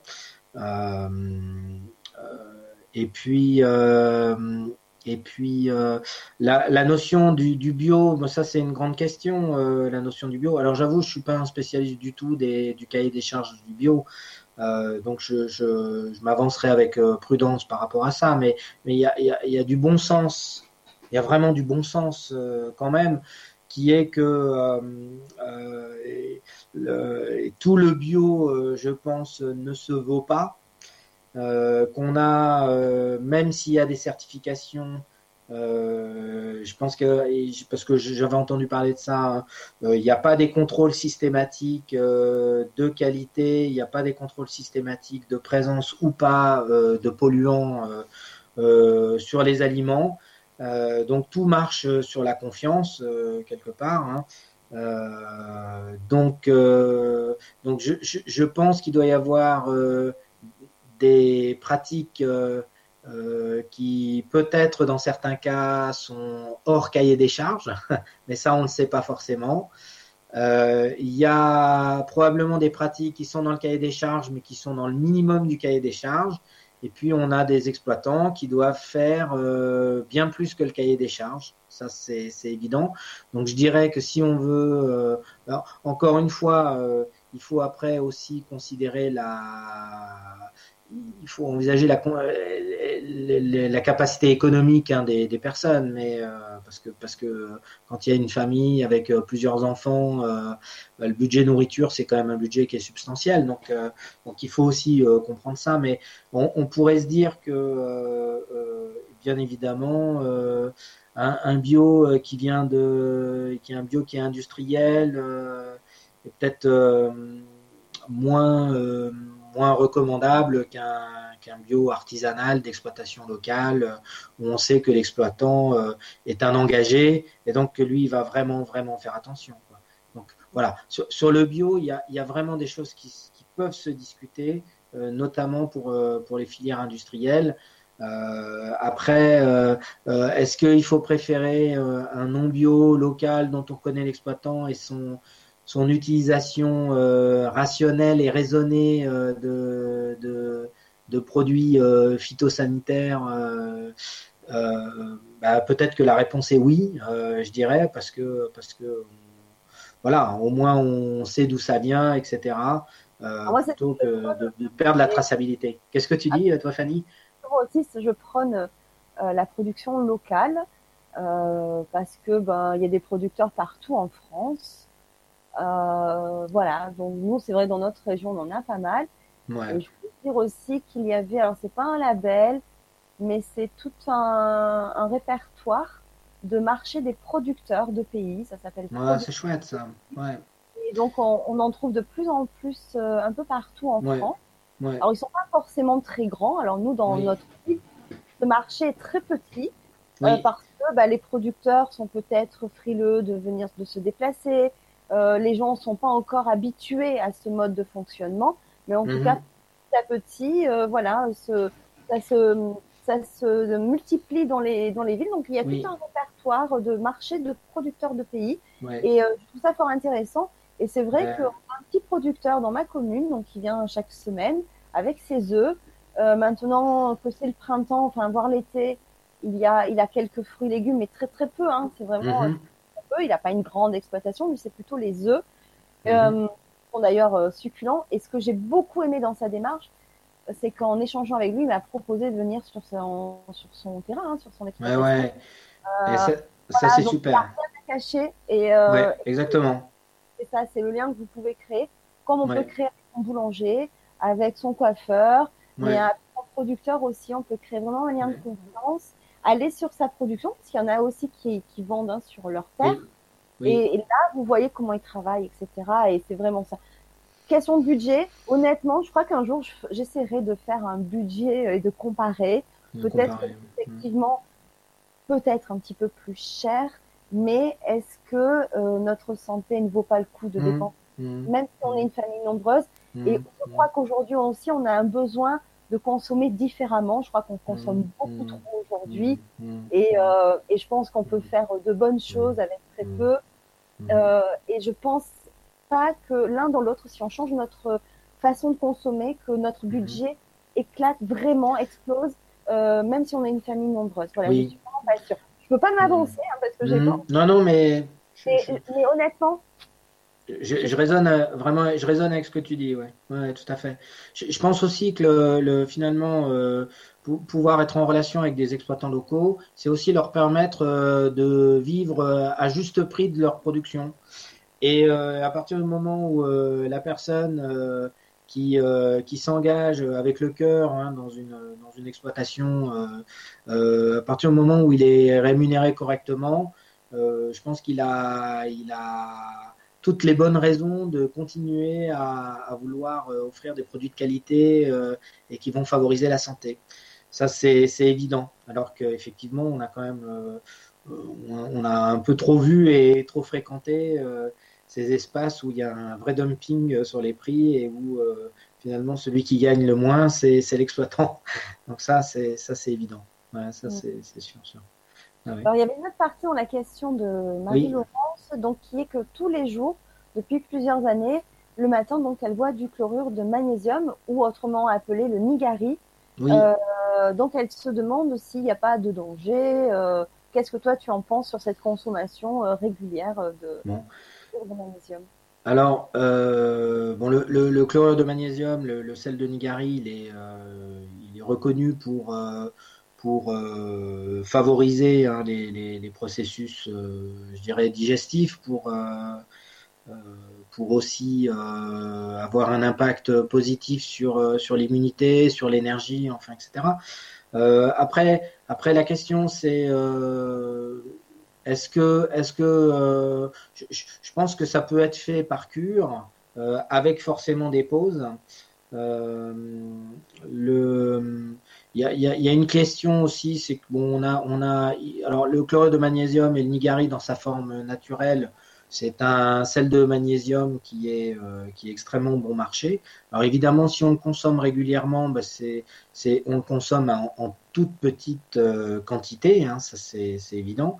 Euh, maintenant, encore une fois, moi, je le recommanderais plus par cure et, que si on a euh, un besoin euh, de, magnésium qui est accru pour différentes raisons, parce que parce qu'on a plus de travail, parce parce qu'on a affaire à, des des émotions qui vont être un petit peu exacerbées, euh, enfin, etc. Euh, ben, on peut euh, effectivement consommer du magnésium. Il en existe plein, plein de formes sur le sur le marché. Hein. Il y, a, y, a, beaucoup de, de, laboratoires qui proposent différentes formes. Donc, je pense qu'on peut varier les formes. Ça, ça, paraîtrait quand même intéressant. Et puis, et puis une des une des questions sur le chlorure. Donc, oui, le chlorure magnésium, c'est moi, je l'utilise hein, pour faire des, euh, des, chasses intestinales, hein, pour purger euh, l'intestin quand, euh, quand on a énormément de ballonnement, quand il y a un inconfort digestif qui est extrêmement important. donc, voilà, sur une journée, je propose ça pour faire des diarrhées provoquées. mais je, ouais, je dirais quand même plutôt par cure. Hein. Le, le, le, chlorure de magnésium, ça peut avoir un effet un peu acidifiant aussi sur le, sur cette, euh, sur cette muqueuse intestinale. Hein. Donc euh, effectivement, euh, je, proposerais de, varier. Ouais, c'est, voilà. Encore une fois, on est dans le, on est dans le bon sens. je pense que le magnésium, c'est un minéral qui est qui est effectivement, enfin c'est pas je pense, c'est on, sait que le magnésium est un minéral qui est vraiment déficitaire. Hein, euh, dans, la, dans la population. Donc on en aurait euh, des besoins euh, quotidiens et que l'alimentation ne satisferait pas. Euh, donc on pourrait dire que si on cherche quand même le magnésium, il faudrait euh, privilégier les aliments verts, hein, la chlorophylle, hein, le, le minéral qui est au centre du noyau de chlorophylle, c'est du magnésium. Donc on pourrait vraiment valoriser dans l'alimentation tout ce qui est vert. ça c'est voilà, donc c'est une manière d'apporter du magnésium. Et puis, et puis voilà, utiliser différentes sortes de sels de magnésium. On a le, chlorure, on a l'oxyde de magnésium qui est le magnésium marin, on a euh, après les, labos maintenant euh, on propose un certain nombre de sels de magnésium qui sont extrêmement biodisponibles, hein, facilement absorbables. Il y a les, euh, les glycérophosphates, il y a encore d'autres sortes comme le malade de magnésium. Enfin, il, en existe vraiment un, grand nombre de sortes sur le, sur le marché. Donc voilà. C'est Donc, quand même de faire des pauses dans les cures, ça ouais, de 2-3 mois, pause de un mois voire deux, parce que du coup que le corps l'assimile. Et puis à un moment donné, euh, si c'est aussi dans le trop, toujours, euh, toujours dans l'équilibre, parce que euh, peut-être qu'un abus régulier, enfin une consommation pardon régulière peut être plus, enfin peut apporter aussi d'autres effets. oui, un peu plus contraignant que ce que ça pouvait apporter si on fait des pauses et qu'on alterne. Moi, moi, je pense, que ça, c'est du bon sens parce que, euh, effectivement, bon, là, j'imagine que les, les, quantités doivent pas être très importantes, hein, euh, qui sont consommées tous les jours. Euh, c'est le, fait que peut-être le, enfin, le chlorure de magnésium a un côté un peu acidifiant et que, et que bah, l'intestin a quand même besoin de, de certains je dirais, un, pH particulier pour fonctionner. Hein, euh, donc, euh, voilà. Donc, je, pense que c'est bien de varier pour, pour, en fait, pour pas créer une forme de déséquilibre. Après, est-ce qu'il y a un danger pour la santé? Au sens médical, je crois pas vraiment qu'il y ait un danger, mais je pense que au niveau fonctionnel, peut-être qu'on peut euh, d'une certaine manière perturber certaines fonctions. Donc euh, par cure me semble intéressant. Après c'est après euh, c'est l'expérience de chacun aussi. Oui, parce qu'elle se sent bien comme ça, donc tout va bien. Exactement. Et après, quelle, quelle, alimentation aussi elle, a, elle a adoptée au quotidien. Donc voilà, c'est tout un ensemble de choses. Ouais, exactement. Les, les, amandes aussi, hein, on peut les consommer. Tous les oléagineux sont très riches en minéraux. on peut en profiter là aussi. Les noix aussi? Euh, bah, globalement tous les oléagineux. Euh, après, après, les amandes sont particulièrement euh, riches en magnésium. Mmh. Les, graines de tournesol le sont aussi. après, la noix en tant que telle, je ne sais pas quel est le pourcentage, mais, mais en tout cas, graines de tournesol, amandes, là, on est sûr de, on est sûr d'en profiter. D'accord. Bah, merci beaucoup, Eric. Merci, Laurence, pour bah, ces différentes questions dans ta question. Euh, après, nous avons euh, Varna euh, qui nous dit bonsoir. Quelle est votre vision sur la sensibilité chimique multiple? Mhm. Souvent, elle empêche un traitement aux huiles essentielles. Mhm. Merci par avance pour votre réponse. Oui. En, fait, la sensibilité chimique multiple, qu'est-ce que Qu'est-ce qu'elle entend par là? Toi, tu as bien compris apparemment, mais si tu veux peut-être euh, reformuler pour euh, d'autres personnes qui n'ont pas forcément. Euh, donc la, sensibilité chimique multiple, c'est une, une forme d'hyperréactivité de l'organisme. On pourrait presque dire une hypersensibilité, une hyperréactivité, une forme de, de rejet d'un certain nombre de, de produits chimiques qu'on va trouver dans les produits euh, du quotidien, euh, les lessives, les savons, euh, les, cosmétiques, enfin, etc. on va retrouver une hypersensibilité aussi à différents produits qu'on va retrouver effectivement dans l'alimentation et une sensibilité effectivement, je pense à, la qualité de l'air, à l'environnement. Et cette sensibilité chimique multiple, elle est, à mon avis, aussi euh, euh, pas très loin euh, des hypersensibilités à l'électromagnétisme et l'hypersensibilité aux ondes. Donc on a, il y, a, quelque chose de cet ordre-là. On pourrait dire que c'est cette hypersensibilité chimique multiple, c'est une hypersensibilité à un certain nombre de, produits chimiques qui, qui va favoriser les hyperréactivités et les manifestations allergiques. voilà. Donc, est-ce faut faire quelque chose par rapport à ça? Alors, alors pour moi, la réponse est là clairement oui aussi. Euh, parce que euh, parce que finalement euh, bon après il y a y a on pourrait dire chez certaines personnes il y a des contraintes de nature génétique qui font que le foie fonctionne moins bien, c'est des irritabilités, hein, c'est euh, des moindres capacités à détoxer. Donc bon, ça il faut quand même en, tenir compte. Mais une chose est une chose est sûre, euh, c'est que euh, le, foie dysfonctionne carrément dans ce type de, de situation là. Et donc, donc, il semble nécessaire de pouvoir accompagner les fonctions euh, du foie euh, de manière euh, de manière régulière.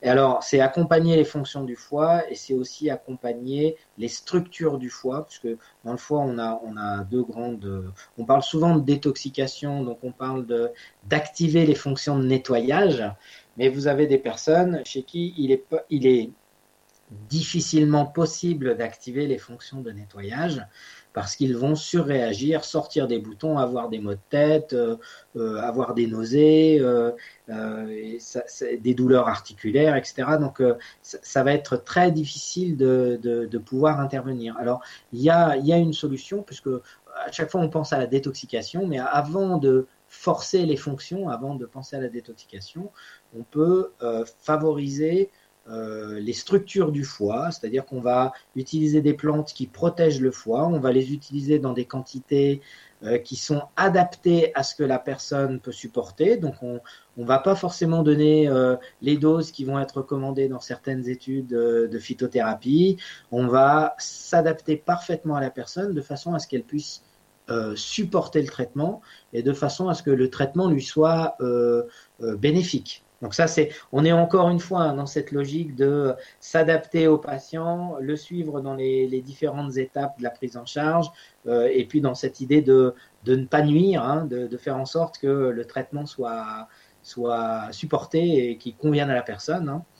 Euh, et donc, euh, donc on, utilisera des, plantes, des plantes de, structure. Il en existe un certain nombre hein, la chicorée, le desmodium, le chardon-marie.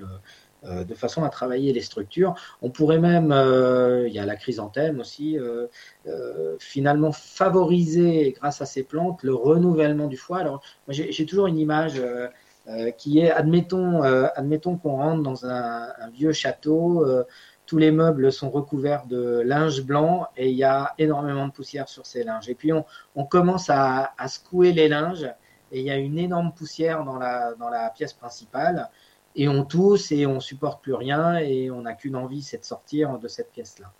Alors ça, c'est euh, le cas justement d'une personne euh, où, le foie est limité dans sa capacité de détoxication et où on a forcé les fonctions de détoxication. Alors qu'est-ce qu'on va faire? On va euh, finalement rénover les pièces qui sont à côté de cette grande pièce-là. On va y installer une, des aérations flambantes neuves et puis, euh, on va euh, mettre en route, euh, on va mettre en route ces, aérations avant de secouer les linges. Et puis, quand on va secouer les linges, eh ben, toute la poussière va être absorbée. Alors, traduit en termes concrets, c'est qu'en fait, on va favoriser le renouvellement du foie, on va favoriser, on va protéger le foie, qui fait que quand, on va procéder à une détoxication, eh bien le, foie ne va pas surréagir. Donc on ne va pas se retrouver avec ces signes. Donc dans le cas d'une hypersensibilité chimique multiple, bien évidemment, euh, c'est faire en sorte de ne pas être en contact avec les éléments avec lesquels on surréagit, ça c'est évident. C'est assainir l'environnement, hein, c'est faire en sorte de vivre dans un environnement qui est sec aussi, puisque tout ça ça, fait la promotion hein, de de, cette hypersensibilité, euh, éviter euh, de même parfois on n'a pas le choix, mais éviter bien évidemment les, les, endroits qui sont à risque, hein, les être proche d'usines ou proche de, champs autour desquels on utilise beaucoup de pesticides, enfin, etc. donc ça c'est une, chose. Et puis, et puis on va procéder à une, réforme. On utilisera aussi une alimentation qui sera adaptée. Euh, et puis, euh, on, ira, on prendra le temps d'aller respirer en forêt, euh, on ira se relaxer, parce que c'est pareil, hein, la notion d'hypersensibilité, elle est aussi liée à la dynamique du système nerveux. Donc il va falloir pouvoir apaiser le système nerveux. Donc on peut dire que pour l'hygiène de vie, bah, il faudrait aller pouvoir se faire masser, il faudrait aller dans des, bains thermaux si on en a la, possibilité. si on n'en a pas la possibilité, on peut se faire on peut profiter de prendre des bains relaxants à la maison avec des avec du, gros sel, avec dans, le bain. Alors on parle de, des huiles essentielles, effectivement, les huiles essentielles, euh, d'autant plus si on en a euh, euh, manipulé régulièrement. Ben, ça, ça, le foie, au bout d'un moment, il n'aime pas trop, hein, donc il surréagit. donc, donc on fera attention là, dans les bains à pas utiliser, bien évidemment, des huiles essentielles, même diluées dans le bon support pour pouvoir être ajoutées au bain. voilà faire des séances de sauna peut remplacer par exemple un bon bain ou, ou tu parles de, de, thermos, etc. Bon, peut compenser. Je pense que finalement le, sauna, le hammam, euh, ça, fait partie aussi hein, de, des méthodes euh, liées à l'eau, hein, l'hydrothérapie et à la détoxication. Hein. Donc euh, là encore une fois, il faut, que les choses soient faites avec mesure, hein, parce que si on fait, si on va très souvent au sauna, c'est toujours pareil, quoi. Je pense qu'il faudrait, dire que dans tout ce qu'on dit, il faut garder la mesure, parce que l'excès est vraiment négatif. Parce que si on y va trop, ben, on va perdre beaucoup de minéraux. Hein, c'est comme transpirer en plein soleil finalement. Hein. Euh, mais, euh, mais ça contribue effectivement à, à, éliminer, grâce à la transpiration, qui est une voie naturelle de sortie hein, des, des, toxines de l'organisme. Donc euh, effectivement, on, peut, on peut dire aussi que dans, enfin, toutes les mesures d'hygiène vitale sont, sont à favoriser. Hein, l'activité physique, la marche rapide, le vélo, l'activité physique modérée. Sont, vont être aussi extrêmement favorables hein, parce qu'elles vont activer le métabolisme, donc elles vont favoriser les échanges et le nettoyage du corps. Ça, c'est certain. Voilà. Et oui, la naturopathie, en tout cas, euh, une prise en charge bien conduite, euh, ça peut permettre de, euh, en tout cas, de, de, favoriser la santé à ce niveau-là. Encore une fois, il, faut, il faut préciser une chose, c'est qu'on ne parle jamais de résultats, donc on ne peut pas dire oui, c'est sûr, à 100%, ça va se passer comme ça. Euh, moi, une fois, j'avais assisté à un cours, j'avais trouvé euh, amusant la, présentation. C'était un médecin qui disait euh, ça, je vous le garantis à 65%, ça, je vous le garantis à 30%. C'était en fait en, relation avec les études sur sur la prise en charge qui disait qu'à tant de pourcentage il y avait la réussite et que au-delà on savait pas.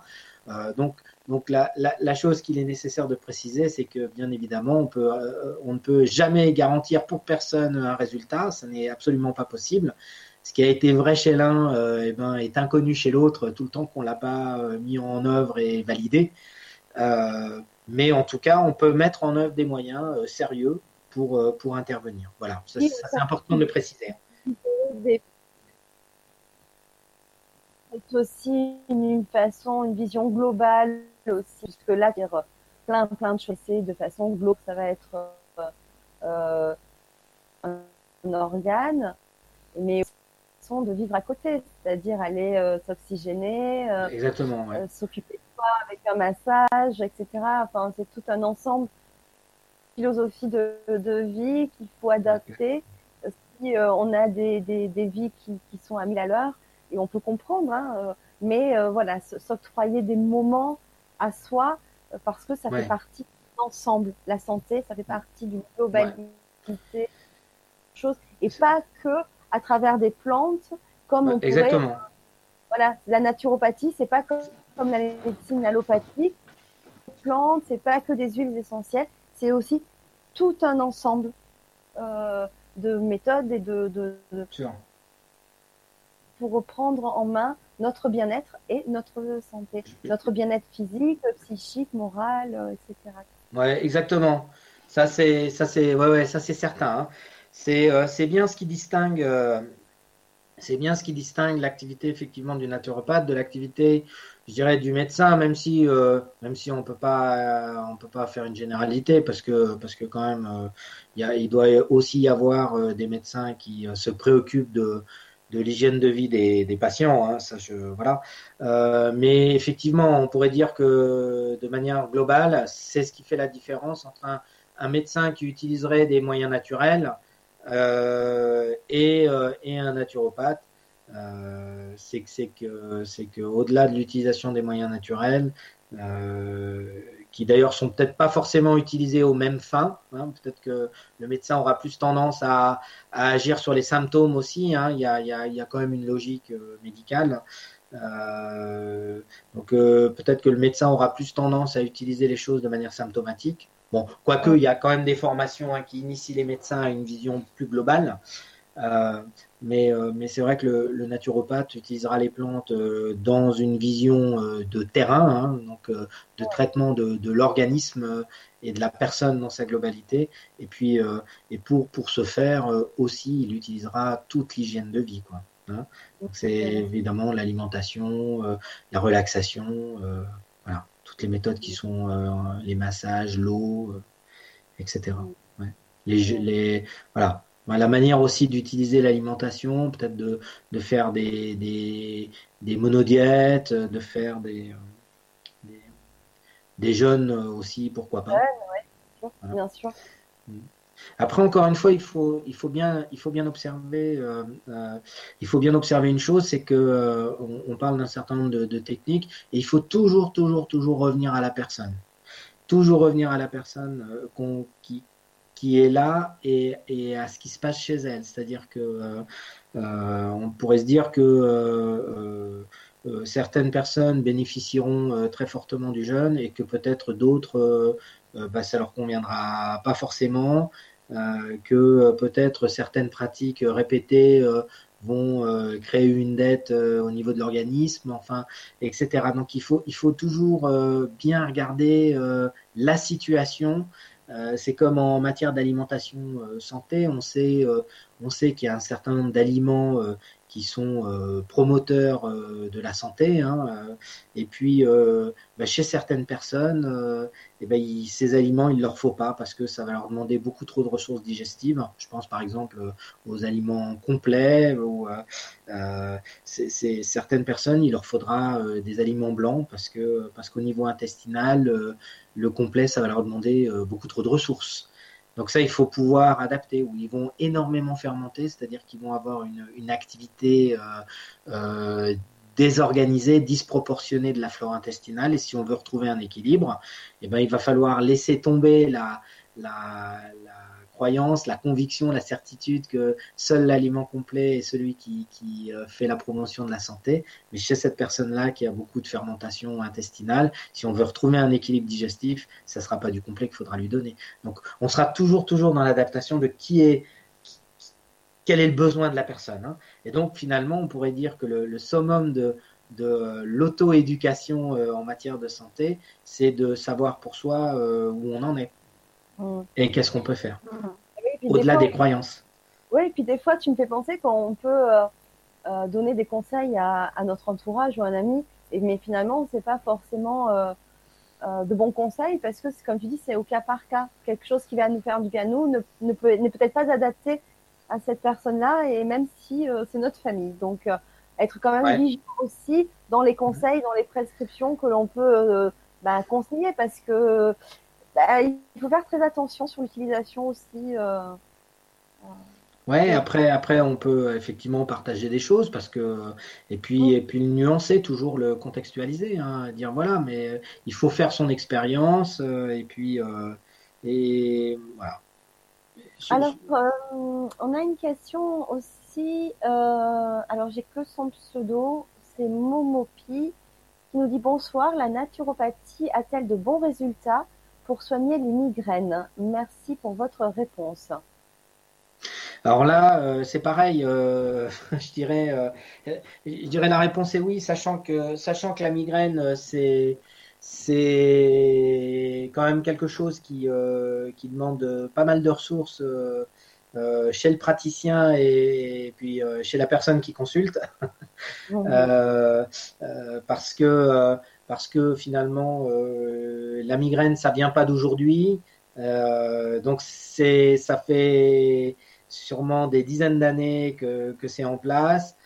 c'est très probablement lié à un contexte familial où on va retrouver plusieurs ascendants euh, qui ont eu des migraines, donc il y a une, une héritabilité, une fragilité aussi euh, euh, qui, qui, a pu être transmise. Hein. donc, donc voilà. Donc par contre, par contre, effectivement, on pourrait se dire qu'il y a il y a quand même il y a des traitements qui sont qui sont réellement adaptés. on a, moi, je, je j'ai une un, point de vue, disons que euh, il est bon, de toute façon nécessaire euh, dans, la migraine de consulter un praticien en, médecine manuelle, un ostéopathe, euh, quelqu'un qui travaille sur les tissus mous, qui fait de la fasciathérapie, de façon à, à quand même agir sur la posture, de vérifier si on n'a pas des vaisseaux, des nerfs qui, qui seraient coincés hein, au, niveau, au niveau de la nuque. Donc ça, je pense que c'est quelque chose qui est, qui est important. Euh, de l'autre côté, on a un levier euh, alimentaire euh, qui, est, qui est majeur hein, dans, la, dans la migraine, c'est l'éviction du gluten. Et ça, donc toutes les céréales à gluten, hein, le blé en tête sous toutes ses formes, l'épeautre, le, le seigle, l'orge. L'avoine, c'est un petit peu, c'est un peu particulier. Alors d'ailleurs, j'en profite pour faire une parenthèse, puisque tu parles du gluten, nous allons faire ensemble un atelier le 10 juillet, le lundi 10 juillet, sur le gluten, justement, voilà. sur On en reparlera. On, on détaillera euh, toute cette, ah, toute cette question-là. Exactement. Euh, donc l'éviction du gluten est un levier extrêmement important. Et puis euh, éviter le gluten, c'est découvrir les autres formes de céréales. donc on, ne se carence pas du tout en mangeant pas de gluten. Hein. Et, chez le migraineux, il y a une, vraie sensibilité à cela. Euh, il est évident que chez le migraineux, il y a une grande, grande question euh, euh, d'intestin et d'hypersensibilité au niveau intestinal. Donc on a, vraiment besoin d'avoir une, au-delà de l'éviction du gluten, il y a quand même une, démarche en alimentation santé à avoir hein, et faire en sorte d'avoir un, une, digestion qui soit, qui soit performante, hein, euh, qu'on arrive correctement à digérer les différents aliments. Euh, il faut observer ceux qu'on n'arrive pas bien à digérer. Euh, il faut éviter hein, toute la, la, la, prolifération inadaptée au niveau de la flore intestinale. donc éviter les fermentations en excès, les gaz de toute nature. Donc là, il y, a vraiment une démarche réelle à avoir là-dessus. Et puis, euh, je dirais quand même que dans la, dans la, dans la migraine, il y a une, euh, une, dynamique de. Euh, on, a, on a une exacerbation de, des sens. on est, on a, il, y a, il y a un seuil de sensibilité qui est particulièrement, enfin, il y a une sensibilité qui est particulièrement excitable. et là où d'autres personnes ne seront pas du tout euh, au niveau nerveux ne seront pas du tout excités, d'autres vont déjà ressentir les influx et ça va être, ça va être déjà trop d'influx nerveux.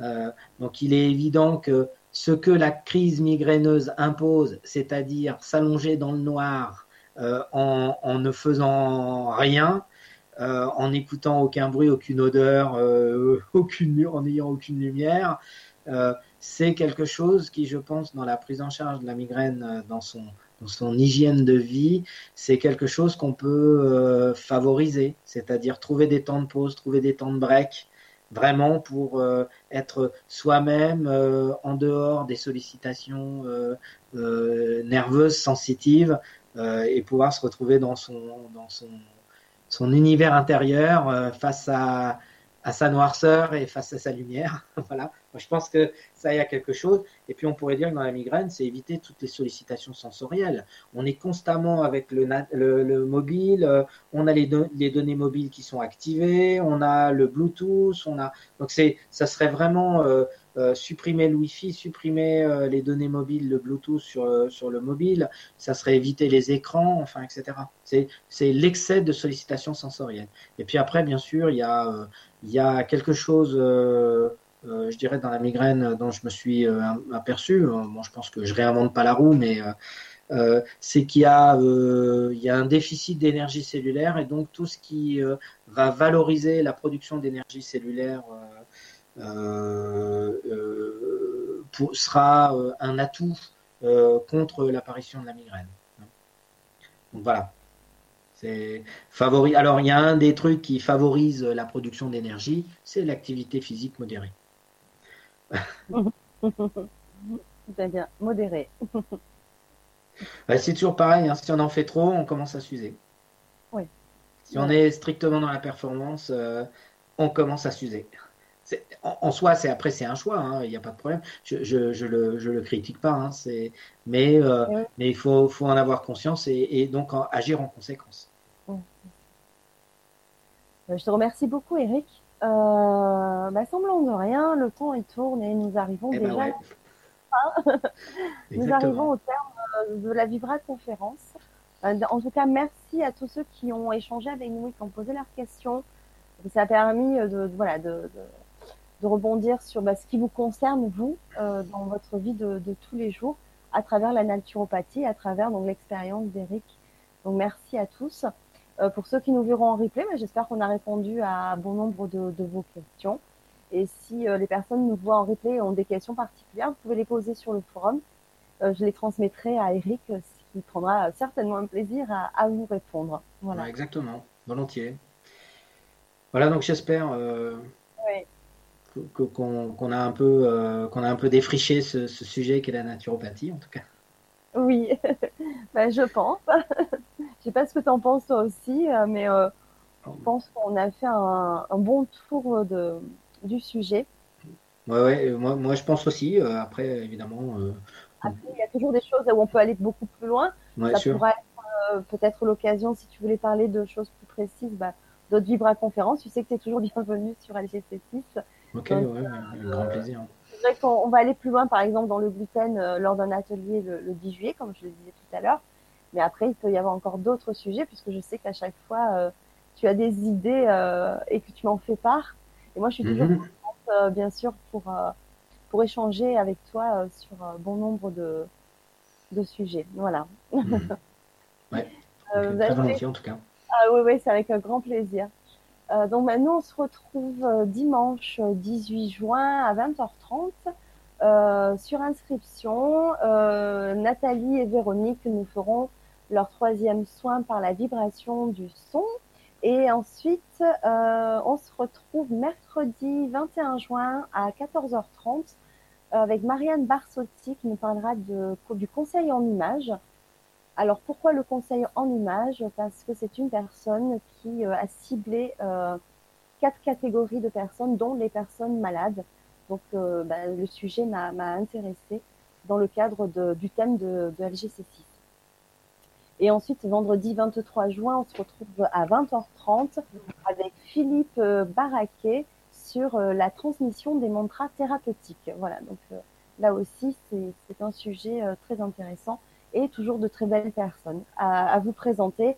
Et j'espère que bah, vous apprécierez euh, aussi ces moments de partage.